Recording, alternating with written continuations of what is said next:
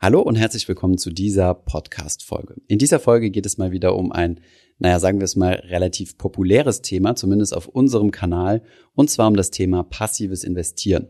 Und es gibt ja immer wieder diese, ja, diese, diese Grundsatzdiskussion, wie man sein Geld anlegen soll, verschiedene Strategien und da reicht ja alles vom, vom Daytrading mit CFDs bis zum, äh, ja, Einzelaktienauswahl oder halt einfach langfristig langweilig in ETFs investieren.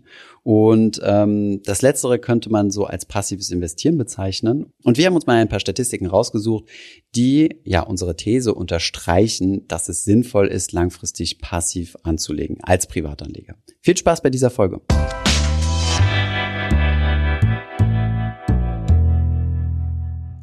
Thomas, wir haben ja schon mal in einem Podcast darüber gesprochen, warum du vor allem passiv investierst und mhm. warum ich vorwiegend aktiv investiere. Und ich muss zugeben, dass ich, seit ich bei Finanzfluss arbeite, meine Haltung ein bisschen überdacht habe und auch dem passiven Investieren mehr abgewinnen kann. Okay. Heute wollen wir mal Statistiken und Markttheorien besprechen, die dafür sprechen und äh, die auch mich überzeugt haben, weil es eben schwarz auf weiß ist. Und Zahlen lügen oft nicht. Jetzt also man hat sie selbst gefälscht. Aber. Genau. Erstmal die Frage an dich. Was ist eigentlich passiv? Weil auch da herrschen ja Missverständnisse. Hm, sehr gut. Ja, finde ich gut, dass wir mal so einsteigen. Ähm, weil viele Leute sagen ja, äh, ich investiere passiv. Ähm, hast du schon meinen letzten Wasserstoff-ETF gesehen? Und ähm, da gibt es halt das grundlegende Missverständnis, ETFs sind zwar ein passives Produkt, weil die einfach nur einen Index abbilden, also sprich keine eigene Meinung haben, in Anführungszeichen, dahingehend passiv. Aber man kann damit auch aktiv handeln. Und wenn wir vom passiven Investieren reden, heißt das tatsächlich typisches Indexing. Das heißt, ich betreibe, ähm, ich investiere ähm, regelbasiert in Indizes. Und da gibt es halt nur zwei Möglichkeiten eigentlich, das zu machen. Einmal über ETFs oder Indexfonds. Und ETFs sind Indexfonds. Und ähm, zweitens, was da hinzukommt, die zweite Komponente ist die Buy-and-Hold-Komponente. Das bedeutet, dass ich wirklich äh, einen sehr langen Anlagehorizont habe und ähm, Buy-and-Hold schließt Selling aus. Das heißt, ich verkaufe meinen Anteil nicht, zumindest nicht als Teil meiner Anlagestrategie, sondern ausschließlich dann, wenn ich Geld haben will oder wenn ich an mein Geld kommen will. Das ist äh, passives Investieren, kurz ausgedrückt. Mhm.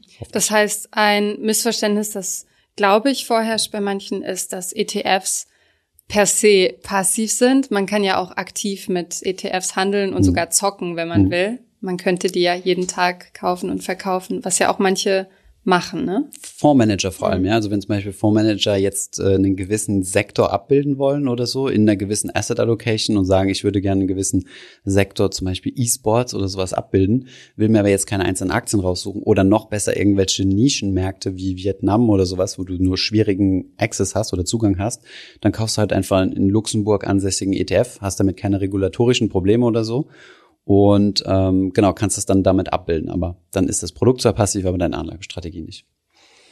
Jetzt kommen wir zum ersten Punkt, warum du passiv anlegen solltest, warum es ratsam ist.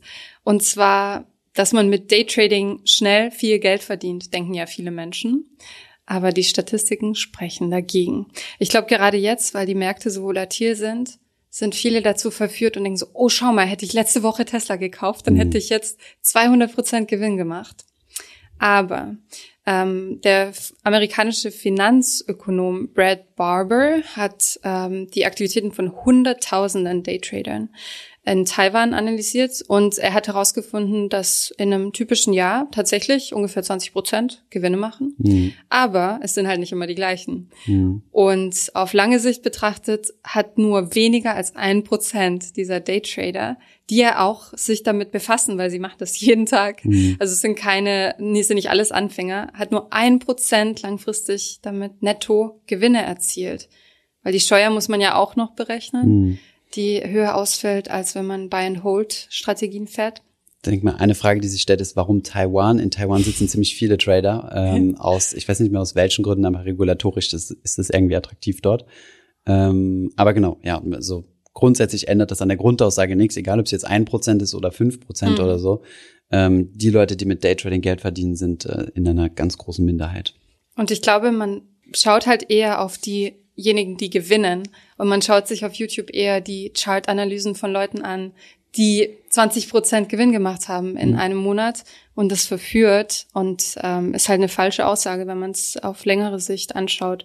Und ich glaube, das ist auch der Grundunterschied zwischen Daytrading und Buy and Hold, wie mhm. ja schon die Namen sagen. Also mhm. das eine ist kurzfristig orientiert, das andere mit längerem Atem. Stimmt. Und vielleicht noch als kleine Ergänzung hier, um das zusammenzuführen. Also wenn du dir mal Trading-Plattformen anguckst, steht da immer so als Disclaimer unten drauf, 80 Prozent unserer Anleger verlieren Geld oder sowas, die mit CFDs handeln. Das sind ja so typische Trader-Produkte. Ähm, Jetzt, jetzt gibt es eine kleine Diskrepanz zwischen den, den von dir genannten 1% und den 20%, die ja übrig bleiben, also zwischen, also 80% verlieren, also gewinnen ja trotzdem 20%, aber das ist ja genau das, was du eingangs gesagt hast. Die 20% sind nicht immer dieselben. Das heißt, die 20%, die dieses Jahr gewonnen haben, können ihren ganzen Gewinn auch nächstes Jahr wieder verlieren. Das heißt, wir müssen da fairerweise auf lange Perioden gucken. Ansonsten kann es auch einfach nur ein äh, Flip-a-Coin-Effekt sein, sprich, äh, ich kann auch rein zufällig jetzt zehnfach gehebelt auf irgendeine Aktie setzen, die du mir jetzt so ganz spontan nennst und dann habe ich eine 50-50 Prozent Chance, dass sie entweder steigt oder fällt.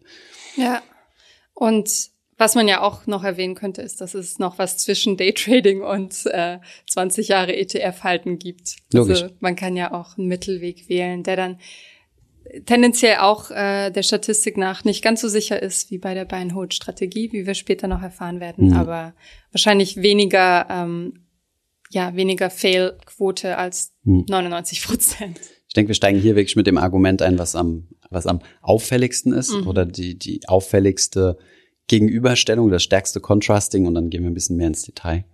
Genau. Und zwar Punkt zwei: Aktiv gemanagte Fonds schneiden schlecht ab. Wir Deutschen ähm, vertrauen ja in Finanzprodukten immer noch, ähm, vor allem die Älteren unter uns vertrauen immer noch stark Beratern und gehen über Fonds und ähm, über gemanagte Fonds ähm, anstelle von ETFs. Und ich habe eine Untersuchung gefunden von S&P Dow Jones, einem großen Indexanbieter. Der hat die Performance von aktiv gemanagten Fonds über zehn Jahre beobachtet. Also auch wieder nicht einfach nur einen beliebigen langer kurzen Zeitraum. Ausschnitt, hm. langer Zeitraum, weil darum geht's uns ja am Ende.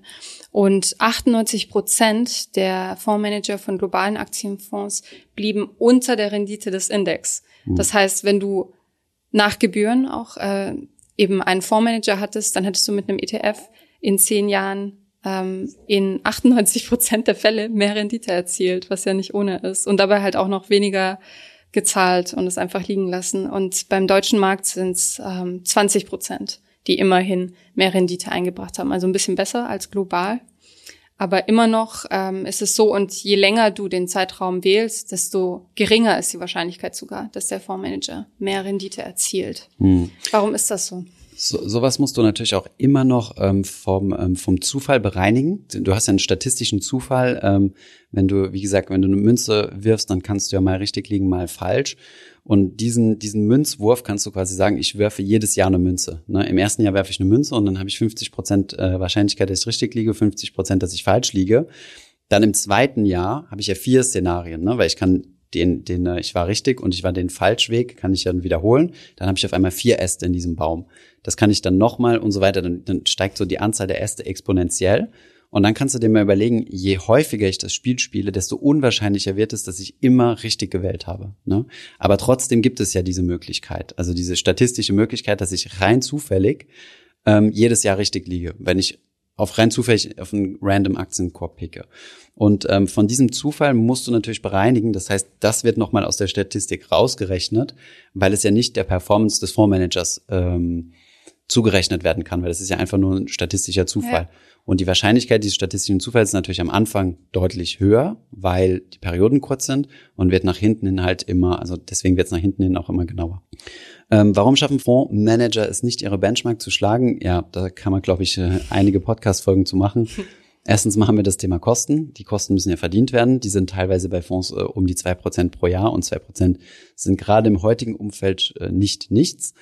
Ähm, dann die zusätzlichen Verdienstmöglichkeiten sind geringer geworden, wie zum Beispiel Wertpapierleihe ist weniger attraktiv.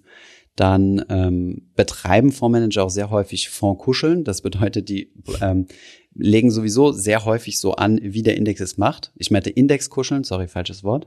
Sie legen sehr häufig sowieso so an, wie der Index es macht, weil, ähm, naja, wenn du ein kleines bisschen underperformst, ist das nicht so schlimm, wie wenn du ein großes Risiko eingehst, zwar einen riesigen Gewinn zu machen und dadurch einen schönen Bonus zu bekommen als Fondsmanager, Ähm, auf der anderen Seite, aber wenn du gravierend underperformst, bist du eventuell deinen Job los. Das heißt, es gibt da einen gewissen, ja, einen gewissen äh, Interessensverschiebung. Und ähm, ja, was fallen mir sonst spontan noch so für Gründe ein? Ich Ähm, frage mich auch, warum wir trotzdem irrational agieren, indem wir Fondsmanager bezahlen, unseren Fonds zu verwalten. Ist es wirklich nur gutes Marketing?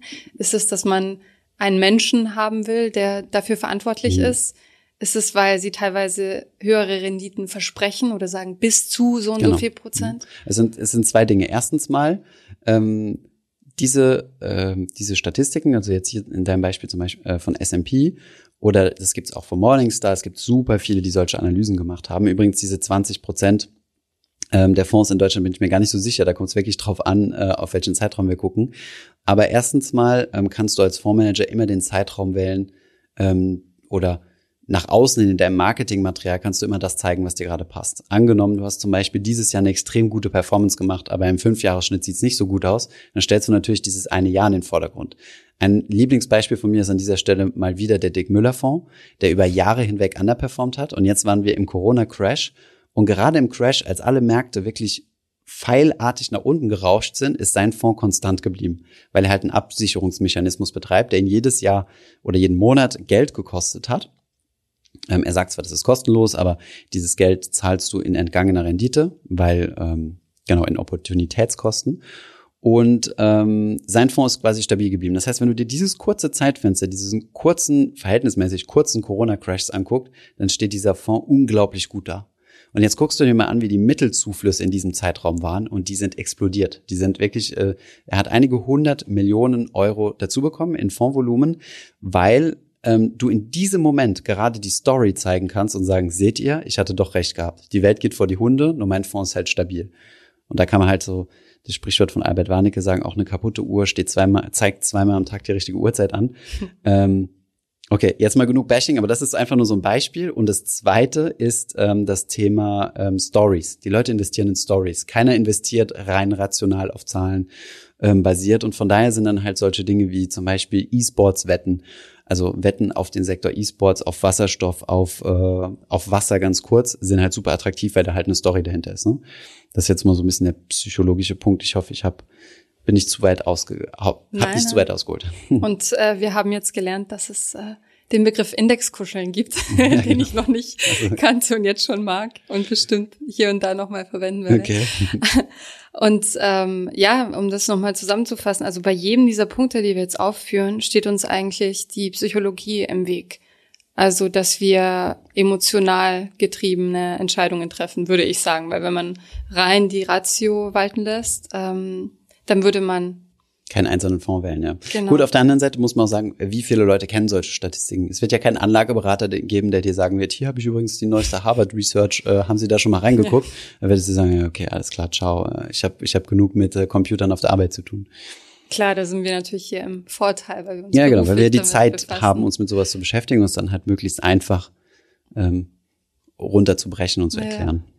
Kommen wir zu einer Markttheorie, Mhm. die ich auch sehr interessant finde und an die ich jetzt immer denke, wenn ein Aktienkurs sich in eine Richtung entwickelt und ich überlege, ob ich einsteige oder verkaufe.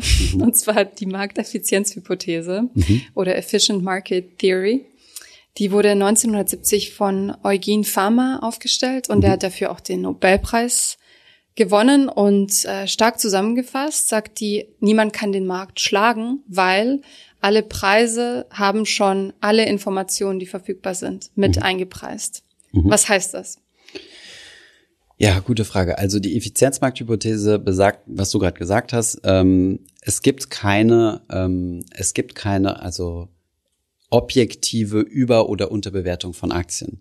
Der Kurs, den eine Aktie gerade widerspiegelt, ist der Kurs, den der Markt ihm gegeben hat. Und er hat sich ganz einfach dadurch zusammengesetzt, dass das letzte Paar zwischen Käufer und Verkäufer, was sich getroffen hat, ähm, sich die Hand geschüttelt hat zu diesem letzten Preis und da hat der Besitzer oder die Aktie den Besitzer gewechselt. So.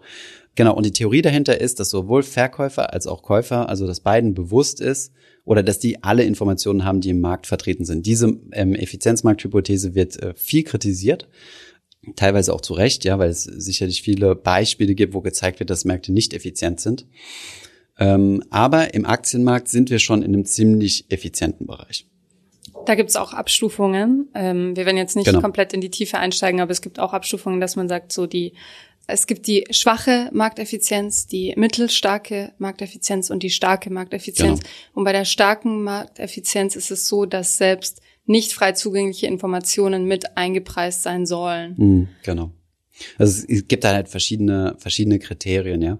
Und ich meine, Schauen wir uns zum Beispiel weniger liquide Märkte an, wie zum Beispiel den Immobilienmarkt. Da ist es ja immer möglich, hier und da mal ein Schnäppchen zu landen, ja, und wo, wo dann Assets also deutlich underbepriced sind, weil zum Beispiel jemand unter Verkaufsdruck kommt, Zwangsversteigerung oder sonst was. Jetzt mal so ein Beispiel. Da kann man nur schwierig von effizienten Märkten sprechen weil, ähm, weil die Information auch nicht für jeden zugänglich ist. Also du kannst jetzt zum Beispiel nicht in einer, in einer, äh, in einer öffentlichen Zeitung nachlesen oder noch besser auf einem Internetportal, dass äh, Familie Müller jetzt gerade in financial oder finanziellen Problemen ist und vermutlich bald sein Haus, ihr Haus verkaufen wird. Bei Aktien ist es schon ein bisschen anders. Klar, bei Schwellenländern oder Entwicklungsländern ist es wieder was anderes. Da sind natürlich die Märkte deutlich ineffizienter. Aber ich würde mal sagen, bei so großen Blue Chips und allem, was wir jetzt zum Beispiel haben hier in, ähm, ähm, in den großen Weltindizes drin, da sind der Großteil der Informationen schon drin. Und gerade wenn wir jetzt zum Beispiel so in Facebook-Gruppen gehen oder so und dort lesen, ja, Tesla wird, ähm, wird die Welt revolutionieren, was das Automobil angeht und ähm, eine der Haupthypothesen, warum Tesla ja so hoch bewertet ist, ist auch, dass Tesla Pionier im autonomen Fahren ist und dass das halt ein riesen neuer Sektor ist, den es heute noch nicht gibt, wo, wo die aber jetzt schon einen großen Marktanteil haben und die Spekulation darauf lautet, dass es in Zukunft, ähm, dass sie diesen Marktanteil weiter behalten oder sogar mhm. ausbauen können. Jetzt muss man sich aber überlegen, also ist es gut, diese Story im Kopf zu haben und sich zu denken, okay, das erklärt, warum der Tesla-Aktienkurs vielleicht oder vielleicht erklärt es, warum der Tesla-Aktienkurs da ist, wo er heute ist. Aber du hast es gerade in der Facebook-Gruppe nachgelesen. Meinst du nicht, dass es noch andere Leute gibt, außer dir, die diese Informationen haben? Richtig. Sowas muss man halt noch ja. mit im Kopf behalten. Ne? Ja. Aber wenn man, also du hast jetzt gerade sehr gute Gründe genannt, warum das nicht stur als richtig ähm, übernommen werden sollte. Aber wenn man danach geht, dann bedeutet das, man soll lieber passiv und langfristig investieren, denn die anderen haben die gleichen Chancen wie ich, die mhm. haben die gleichen Durchblick, äh, was die Kurse angeht, wie ich. Und es lohnt sich sozusagen nicht, die Zeit zu investieren, mhm. die man investieren müsste, um alle ähm, Charts zu analysieren, mhm. um die Berichte zu lesen und so weiter. Ja, ich meine, wenn du die Zeit und Lust hast, dich damit zu beschäftigen und zu überlegen, was sind denn die theoretischen Hypothesen, ähm, die jetzt eintreten könnten und mein Szenario, was ich mir ausmale, im Endeffekt ist es ja nur das, also wenn ich Aktienkurse in die Zukunft prognostiziere, versuche ich zukünftige Cashflows zu prognostizieren und mein, die Frage, die sich jetzt stellt, wie werden diese Cashflows erzeugt werden? Und da hat natürlich jeder ein anderes Narrativ. Ne? Aber die Informationen, die allen bekannt sind, die hat auch jeder. Und jetzt, jetzt ist es deine Herausforderung, besser zu sein als die anderen und zu sagen, okay, ähm, meine Vision geht noch einen Ticken weiter. Lass ich jetzt nicht Tesla als Beispiel nehmen, aber zum Beispiel ähm, irgendein anderes Unternehmen, wo du dir dann denkst, äh, ja, die werden sich in Zukunft sicherlich noch ändern oder was? SAP wäre ein Beispiel. Ja, da kenne ich dich leider nicht runter. genug aus, aber erzähl mal, nein, erzähl mal. die sind gerade runter, weil der, der Chefmanager die Entscheidung getroffen hat, mehr zu investieren, mhm. ähm, sind aber bei vielen Rankings als Hot Stock gelistet. Mhm weil SAP ja so weit verbreitet ist und so wichtig ist mhm. als Systemgrundlage, vor allem in Europa, aber auch in den USA, dass man eigentlich äh, verwundert sein müsste über den schlechten Kurs mhm. gerade. Mhm. Aber guck mal, genau, das ist ein super Beispiel. Also ähm, es gibt ein größeres Investitionsprogramm. Auf dieses Wissen hin würde ich nicht anlegen weil dieses Wissen hat jeder, das ist jetzt schon im Markt drin. Jetzt ist deine Herausforderung zu interpretieren und zu sagen, okay, das ist zum Geld, äh, zum Fenster rausgeschmissenes Geld, ich steige aus, was scheinbar viele Leute im Markt zu sehen, sonst wäre mhm. der Kurs ja nicht gefallen. Oder zu sagen, ähm, ich sehe das anders, ich vermute, dass das Früchte tragen wird. Story XYZ, das ist mein Business-Szenario, das ich ausmale und ich gehe davon aus, dass es in Zukunft zu höheren Cashflows bringt, sprich zu steigenden Kursen. Genau. Dann gibt es ähm, eine Gegenansicht, die ich noch kurz erwähnen mhm. wollte, mhm. die geht in die Richtung von dem, was du vorhin sagtest. Also zum einen Nischenmärkte mhm. und schwer erfassbare oder wenig liquide Märkte sind davon nicht komplett eingeschlossen. Und ähm, die Ansicht des Behavioral Finance sagt, dass Menschen eben, obwohl sie die Infos haben, nicht rational agieren dass sie auch emotionsgesteuert sind oder vor allem emotionsgesteuert sind und dass es deshalb durchaus Kurse gibt, die unter- oder überbewertet sind mhm. und man da durchaus auch Gewinn schlagen kann, mhm. wenn man sich clever anstellt. Mhm, Wie wir wissen, halt mhm. nur eine bedingte Gruppe an Menschen. Ja. Nee, es ist total richtig. Und der ganze Sektor muss man auch historisch ein bisschen betrachten. Ich meine, Eugene Farmer hat 1970 äh, den Nobelpreis gewonnen, genau, mhm. oder erhalten. Gab auch einige weitere, also zum Beispiel auf diesem, auf dieser Effizienzmarkthypothese baut die ähm, die, ähm, die Theorie von Markowitz drauf auf, auf der, die Portfoliotheorie. Und ähm, der Behavioral Finance kam, kam ein bisschen später. Das ist nämlich äh, der Moment, wenn wir als Psychologen angefangen haben, in das Thema Finanzen einzusteigen. Und tatsächlich lassen sich da auch ähm, Aspekte ähm, herausfinden. Also ich meine, wie, wie ich ja eben auch sagte, mit dem Thema, ähm, warum investieren Leute in zum Beispiel in Dirk Müller Fonds oder sowas anderes? Naja, weil du halt stark emotional getrieben bist. Ne? Und ähm, diese, diese diese emotionalen Effekte lassen sich auch also nicht nur auf ein Individuum erklären, sondern dann auch auf größere Masseneffekte. Ähm, ist aber noch nicht so weit und so präzise erforscht, meines Wissens nach, wie die Effizienzmarkthypothese. Ja, also ich habe zu beiden gelesen, dass es noch nicht komplett widerlegt ist, aber mhm. eben auch nicht ähm, ja komplett komplett bestätigt wurde durch mhm. langfristige Studien. Aber es sind interessante Kennzahlen. Es gibt ja jetzt auch weitere äh, Theorien, die damit reinkommen. Zum Beispiel, äh, es wird jetzt mehr und mehr versucht, Aktienmärkte spieltheoretisch zu betrachten, weil bisher die, die Ausgangsform oder der Urgedanke war ja immer gewesen im Kapitalismus, naja, jeder maximiert seinen eigenen Nutzen und trotzdem konntest du gewisse Situationen beobachten, wo einzelne Marktteilnehmer nicht ihren eigenen Nutzen optimiert haben. Und das kann man dann irgendwie spieltheoretisch erklären mhm. und Genau, aber das wird jetzt vielleicht ein bisschen zu weit gehen. Ach, das ist nur so ein Spiel. Ne? Okay, kommen wir zum nächsten Punkt, und zwar die Regression zum Mittelwert. Mhm. Das ist ein Begriff, was ich sehr, sehr interessant fand, ist, dass der nicht äh, rein für Finanzen gilt und für Märkte gilt, sondern es ist ein Begriff aus der Statistik, der auch die Physik, die Chemie, die Biologie und sogar die Sozialwissenschaft ähm, erklären kann in Teilen. Und zwar heißt es, dass sich tendenziell die Werte in der Mitte, so in so einem langfristigen Durchschnittswert einpendeln mhm. und auf Renditen bezogen bedeutet das eben, dass man kann das bei dem MSCI World zum Beispiel ganz gut betrachten, mhm. dass selbst wenn du zum unglücklichsten Zeitpunkt eingestiegen bist, dass sich nach ein paar Jahren das ausgleicht zu einem Mittelwert. Und dasselbe gilt, was ich super interessant fand, zum Beispiel bei der Körpergröße. Mhm. Ähm, deshalb auch Sozialwissenschaften und Biologie wir könnten ja davon ausgehen, dass die Menschen immer größer werden mhm. und irgendwann drei Meter groß sind. Aber auch da gibt es eben so eine Tendenz, dass dann eben, obwohl die Eltern beide groß sind, dass dann irgendwann die Kinder auch ein bisschen kleiner sind, mhm. dass sich das so auspendelt. Mhm. Also ich fand das sehr spannend und ähm, habe die Statistik des MSCI World rausgesucht für mhm. die letzten Jahre. Das ist ja auch, ähm, finde ich, mit eines der stärksten Argumente für eine passive ETF-Strategie. Und zwar ist der Mittelwert ähm, bei der Anlagedauer von fünf Jahren 7,91 Prozent und bei 25 Jahren 8,32 Prozent. Mhm. Das ist sehr nah beieinander.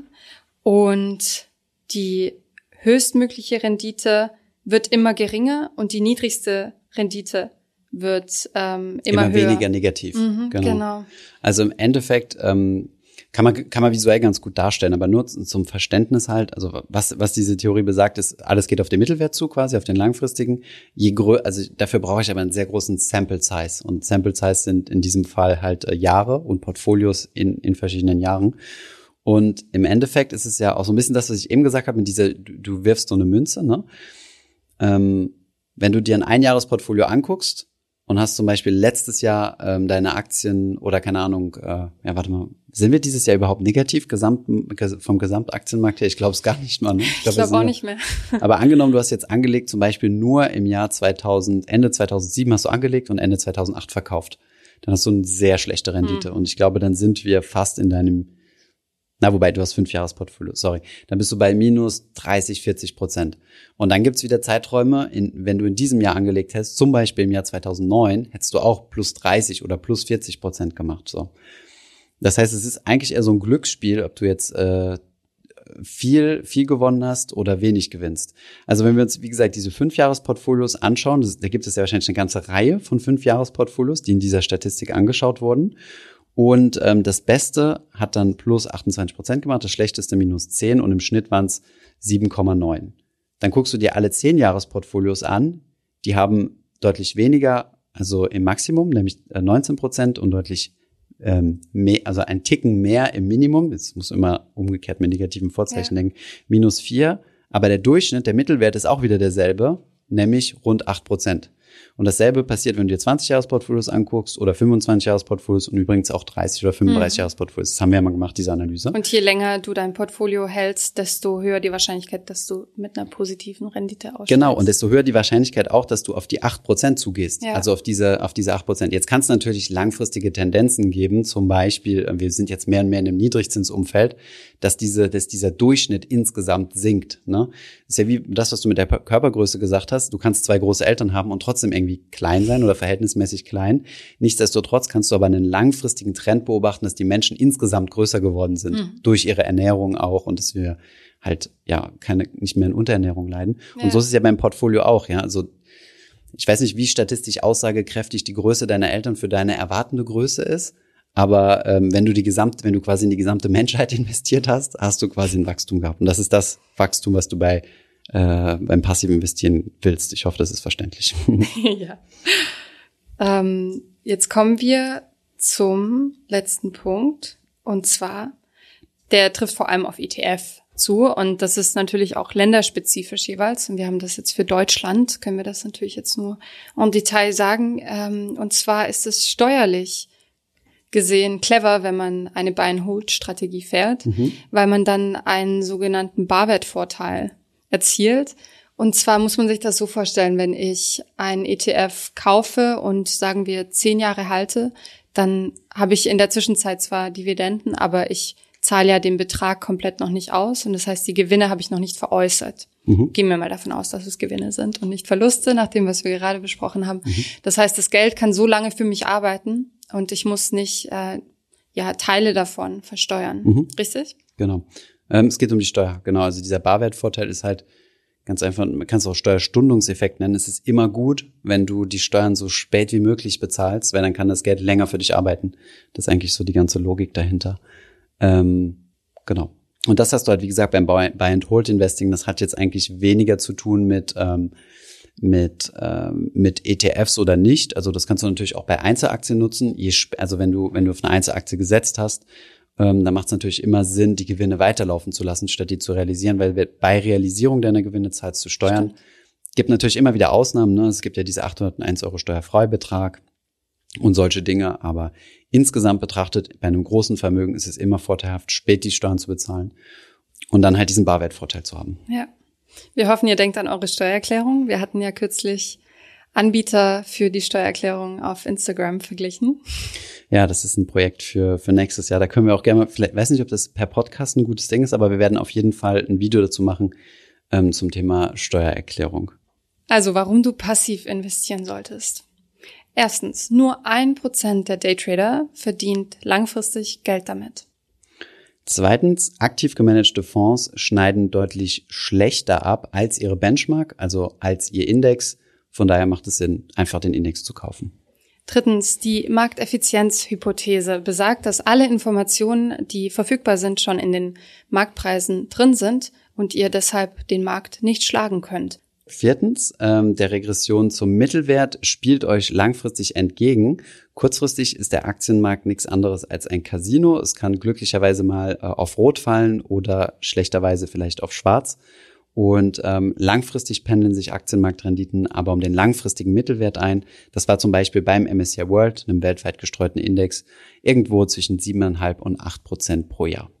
Fünftens Steuervorteile bei Buy and Hold. Der sogenannte Steuerstundungseffekt kommt euch zugute, je länger ihr das Geld haltet, desto länger kann es für euch arbeiten, bevor ihr Steuern drauf zahlen müsst. Sehr gut. Und wenn ihr noch Fragen zum passiven Investieren habt, dann schreibt uns gerne Mail an podcast.finanzus.de, weil der Podcast oder das Format Podcast meiner Meinung nach leider den Nachteil hat, dass es so ein bisschen eine Einbahnstraße ist. Wir können hier ins Mikrofon reinsprechen und bekommen immer nur verhältnismäßig wenig Feedback von euch. Von daher freuen wir uns sehr, wenn ihr uns an podcast.finanzfluss schreibt. Entweder eure Fragen, eure Meinung zum Podcast. Ähm, wir lesen immer fleißig mit. Danke fürs Zuhören. Danke dir, Anna.